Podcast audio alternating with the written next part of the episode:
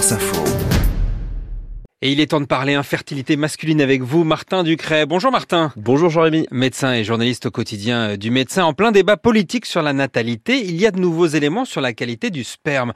Comme pour l'intestin, en fait, le microbiote est aussi présent dans le sperme.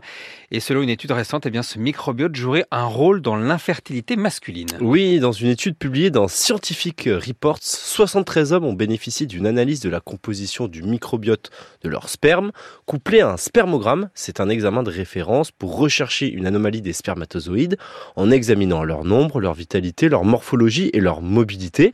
Et après analyse du microbiote et du spermogramme, les chercheurs de l'étude ont constaté que certaines bactéries étaient en nombre beaucoup plus élevé dans le sperme d'homme avec un spermogramme anormal. Mm. Par exemple, la bactérie Lactobacillus iners était beaucoup plus présente chez les hommes avec des spermatozoïdes à mobilité réduite, c'est-à-dire qui bougent et avancent moins bien.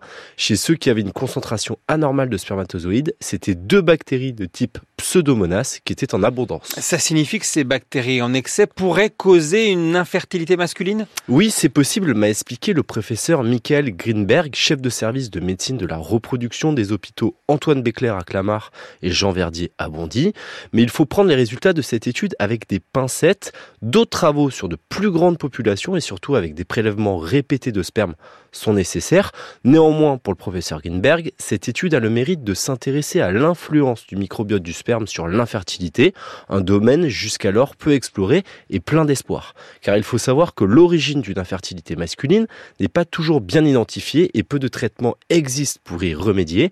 La piste du microbiote spermatique pourrait ouvrir la voie à des médicaments qui améliorent la fertilité quand celle-ci dysfonctionne. Avec des probiotiques par exemple, Martin? Oui, par exemple des probiotiques, hein, ces bactéries ou levures à avaler sous forme de poudre ou de gélules. Le professeur Greenberg envisage même des probiotiques à administrer directement dans les voies génitales au contact du sperme.